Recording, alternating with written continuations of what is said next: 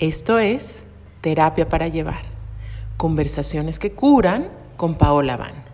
Y te doy la bienvenida a este episodio en el cual vamos a hablar de la ansiedad. Y yo sé que este tema ya lo hemos tratado antes, pero pareciera que la ansiedad es un fenómeno tan común en la experiencia humana que podríamos hablar horas y horas de él. De hecho, estamos terminando un taller en el que 40 personas hermosas eh, se embarcaron en procesos eh, bellísimos para trabajar con su ansiedad. Y el día de hoy quiero compartirte cinco puntos claves que nos van a permitir transformar nuestra relación con la ansiedad. Y el primero de estos puntos es dejar de evitarla. Porque la ansiedad es un fenómeno tan desagradable que lo primero que quisiéramos es no sentirla jamás. Queremos que se vaya. Apenas tocamos con esta experiencia y decimos, ay no, por favor, otra vez. Y entonces eh, tenemos un montón de estrategias para evitarla. Pero resulta que la ansiedad, pues de nuevo, es parte del espectro de las emociones que todos los seres humanos sentimos y además nuestro sistema nervioso está preparado para indicarnos dónde hay peligro. El problema es cuando nos quedamos pegadas o pegados en este lugar. Y entonces nuestra vida empieza a perder mucha de su calidad y las relaciones se vuelven difíciles y hacer cosas eh, que nos gustan o que tenemos que hacer se vuelve así ah, como un logro impresionante. Eh, ¿Cuál es la propuesta? En vez de evitar la ansiedad, ¿cómo podemos darle un profundo sí desde la fortaleza que tenemos? Y esto de otra manera podría llamarse empoderarse internamente, empoderarse incluso espiritualmente, al punto tal en el que podamos aumentar la capacidad de nuestro sistema nervioso para estar con las experiencias. No se trata de jamás volver a sentir ansiedad, se trata de que cuando venga hayamos construido tal fortaleza internamente que en vez de victimizarnos y decir, ay, ¿por qué me pasa esto a mí? O yo no quisiera sentir esto más, o correr hacia cualquiera de las estrategias que tengamos para evitarla, que puede ser bien un medicamento, el uso de sustancias, distracciones, etcétera, podamos empezar a regularla y aumentar nuestra capacidad de estar con ella. Y ojo, yo sé que a veces el medicamento ha sido el único camino para muchas personas, porque a veces estos sentimientos son tan intensos eh, que simplemente lo que queremos es un descanso de ellos y poder llevar nuestra vida con cierta normalidad. Y aun si esta es tu situación, quiero decirte que podemos empezar a trabajar eh, con nuestra capacidad de tolerar estos estados. Y en ese sentido, por ejemplo, ustedes saben que a mí me han gustado mucho los planteamientos que hacen las tradiciones ancestrales. Cuando tú entras, por ejemplo, a un temazcal y estás ahí aguantando el calor y la falta de aire y estás apretada, bueno, ahí estás aumentando tu capacidad para tolerar la incomodidad. Lo mismo sucede en la práctica de yoga, cuando estás ahí ya tres minutos en la misma postura y te quieres mover, pero algo dentro dice un poquito más. Voy a aguantar un poquito más. Y esto no en una versión de ser masoquistas y estar aguantando cosas que no son buenas para nosotros, pero sí el poder estar con lo difícil. Entonces lo primero es que vamos a dejar de evitar y mejor vamos a ponernos a trabajar, a psicoeducarnos, a cultivar prácticas que nos hacen bien. Y bueno, el segundo punto, y esto es súper importante, es que para transformar nuestra relación con la ansiedad hay que dejar de creerle a la mente todo lo que te dice. No todo lo que te dice tu mente es verdad. De hecho, hemos platicado en algunos otros episodios que el sistema nervioso es el que crea la historia que nos estamos contando de la realidad. Eh, te pongo un ejemplo. Em, yo les contaba justamente también en este taller, pero quiero compartirte a ti hoy, que eh, en un ejemplo muy básico, por ejemplo, a veces aquí en la casa recibimos eh, clientes, ¿no? que vienen a ver los instrumentos y, en fin, mi recibimiento de esas visitas va a depender mucho de dónde se encuentra mi sistema nervioso. ¿A qué voy con esto? Si yo estoy sintiéndome regulada y abierta, la visita de esa persona me parece una bendición. Es alguien que viene a comprar, es una persona interesada en su bienestar, es una persona que está expandiendo por ahí semillas de luz, en fin. Y entonces puedo ver la verdad más hermosa de esa persona. Pero la cosa cambia si yo estoy con mi energía agitada y estoy con prisa y entonces digo, uy, pero no llegó puntual, pero, ¿saben? Entonces digo, ay, esta persona tan desconsiderada, eh, en fin. Creo que, que, se va haciendo claro cómo es que funciona esto. Depende del estado nervioso en el cual te encuentras, es la manera en la que vas a interpretar eh, todo lo que sucede en tu realidad. Y el tema es que cuando la ansiedad se ha cronificado o, es muy compañera de nosotros, eh, resulta que la mente empieza a decirte cosas muy terribles. Entonces, un fenómeno común en la ansiedad también es que la mente te empieza a decir, algo malo va a pasar, algo malo va a pasar, o no tengo la capacidad para enfrentar este reto, o en fin, eso me da miedo, o esta persona es mala, o empiezan a venir una serie eh, de pensamientos que no necesariamente son verdaderos. Y entonces no creer lo que dice la mente es tener una capacidad de discernimiento. ¿Qué quiere decir esto? Saber que obviamente la mente tiene una actividad concreta que es el pensamiento. Tú tienes pensamientos, muchísimos, 90 mil pensamientos por día. Eh, y estos pensamientos se arrancan automáticamente. Y si tú estás eh, en un estado del sistema nervioso agitado, pues evidentemente todo va a parecer peligroso o si estás con el sistema nervioso autónomo deprimido o fatigado, que es lo que normalmente sucede después de estar agitados mucho tiempo, lo que va a pasar es que oh, todo se va a ver gris, nada tiene sentido, pero esto es solo un estado de la mente. Y cuando cambie, porque además el estado de la mente cambia constantemente, eh, la realidad se va a ver distinta. Entonces es un poco como poder decirle a nuestra mente, eh, no te creo todo lo que me estás diciendo ahorita, pero generar una capacidad de discernimiento, de decir, esto que me dice mi mente es real, o a lo mejor mi mente ahorita está bastante agitada, o a lo mejor estoy súper cansada y todo me parece súper pesado, en fin. ¿Cómo podemos aumentar la capacidad de no creerle a nuestra mente? Pues en este sentido, la atención plena, o también hemos hablado del mindfulness, las prácticas meditativas, son una tremenda clave eh, para poder ir generando distancia y saber que yo no soy mi mente, yo no soy todos mis pensamientos.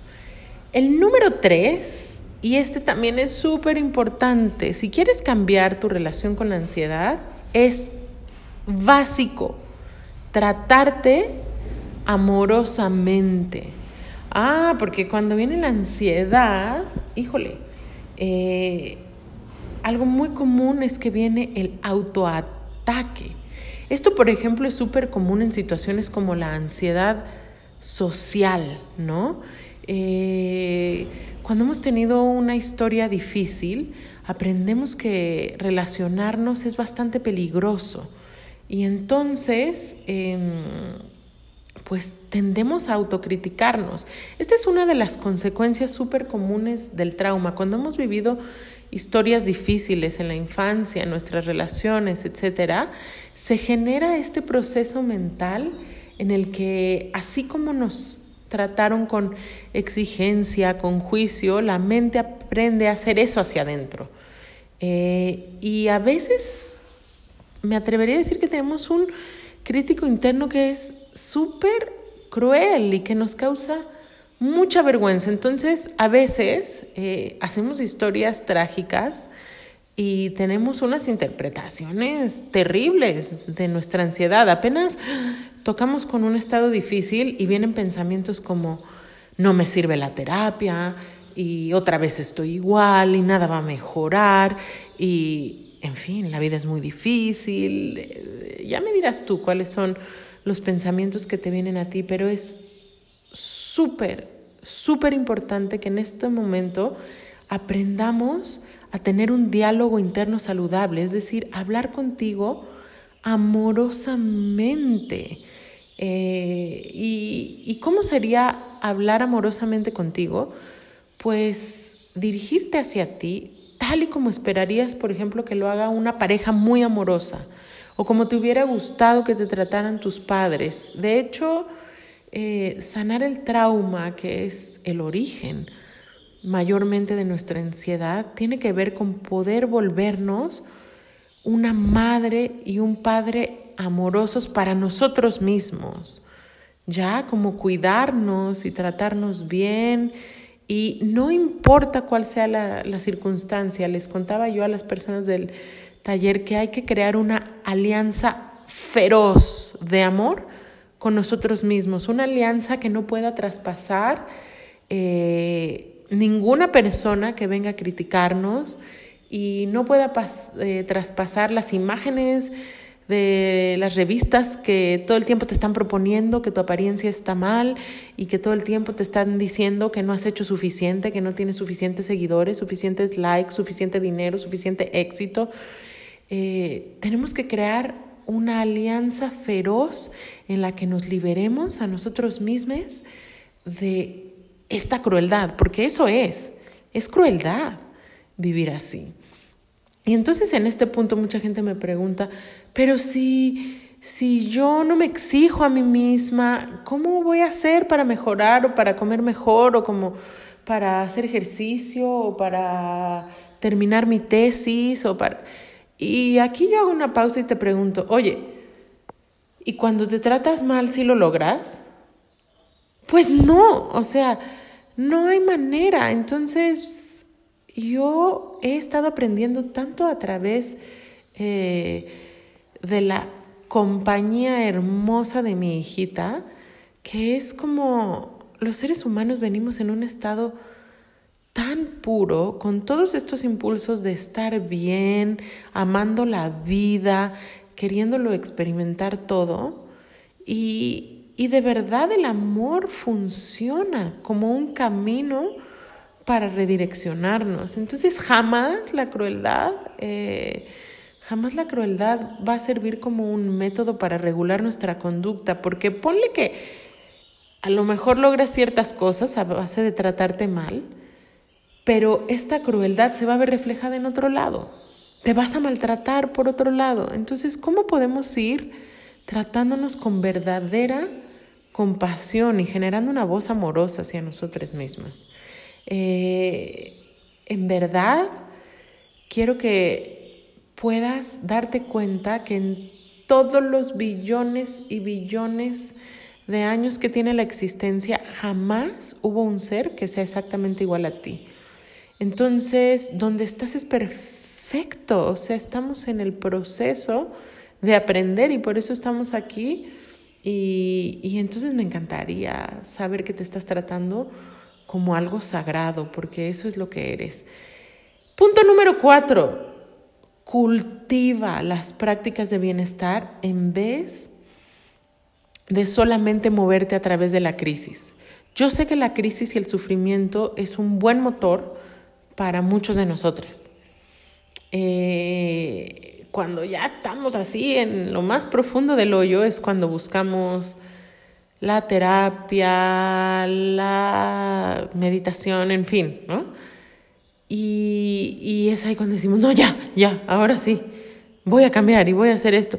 Y no está mal, pero lo que quiero proponerte en este caso es que podemos realmente fortalecernos a través de darnos cosas y, y experiencias eh, que nos hagan bien antes de llegar a la crisis. Y ojo, de nuevo, no se trata de entrar en una fantasía y decir así, porque ya si hago muchas cosas buenas por mí, jamás voy a volver a sentir ansiedad.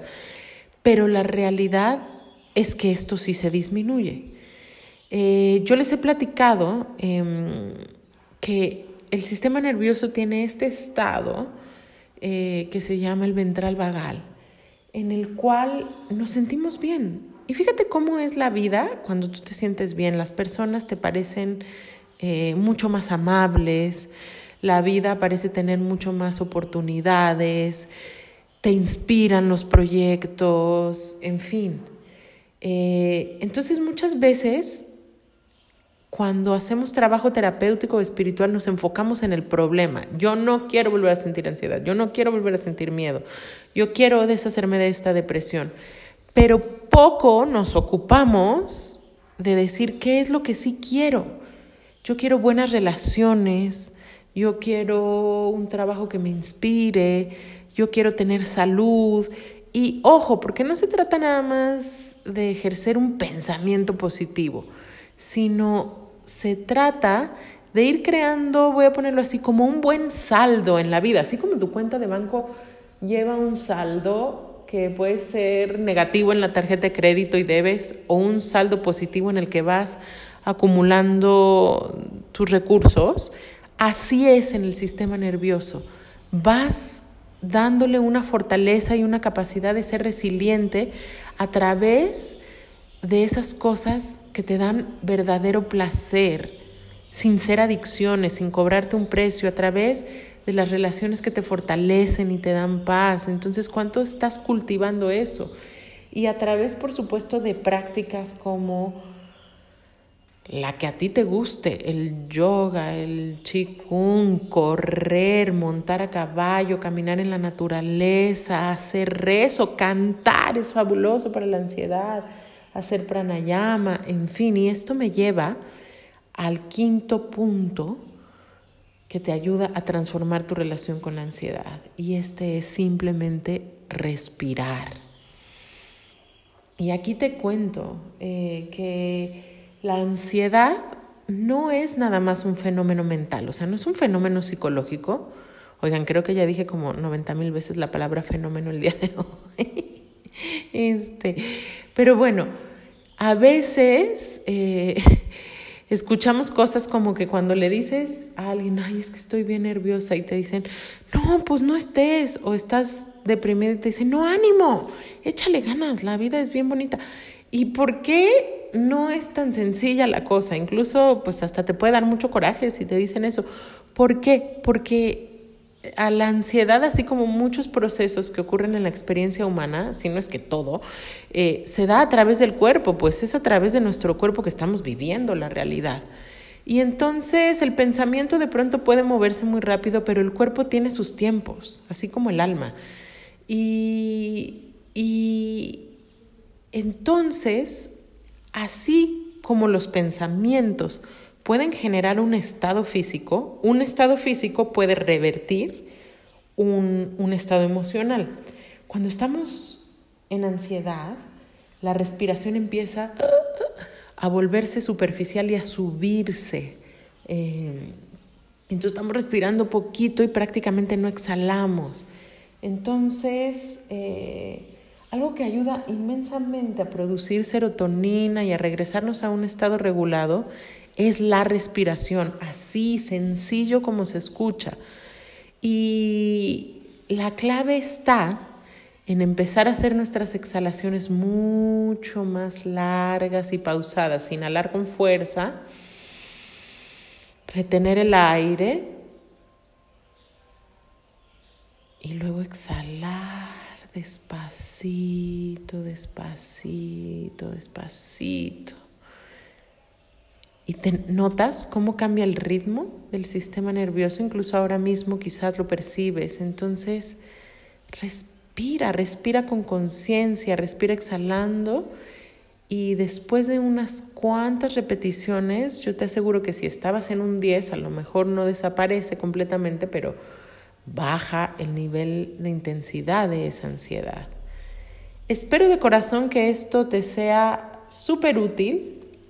Te hago un resumen. ¿Cómo transformamos nuestra relación con la ansiedad? Uno, dejando de evitarla y aprendiendo a regularla, aumentando nuestra capacidad y tolerancia de estar con lo incómodo, empoderándonos espiritualmente y sabiendo que si estamos en la vida, podemos con la vida, podemos con todas las cosas difíciles que nos pasan en la vida, podemos. Eh, y esto no quiere decir que a veces no nos den increíble tristeza, miedo, pero podemos con eso. Número dos, no creas todo lo que dice tu mente, aprende a distanciarte, a ser testigo de tu propia experiencia. Y para eso no hay nada como la meditación y las prácticas de atención plena. Número tres, trátate amorosamente. La relación que vas a conservar durante toda la vida es la relación que tienes contigo. Aprende a tratarte con amor. Número cuatro, cultiva, cultiva el bienestar en vez de solo actuar en crisis. Date cosas que te den placer, haz prácticas, toma terapia. Y número cinco, respira. Con esto me despido.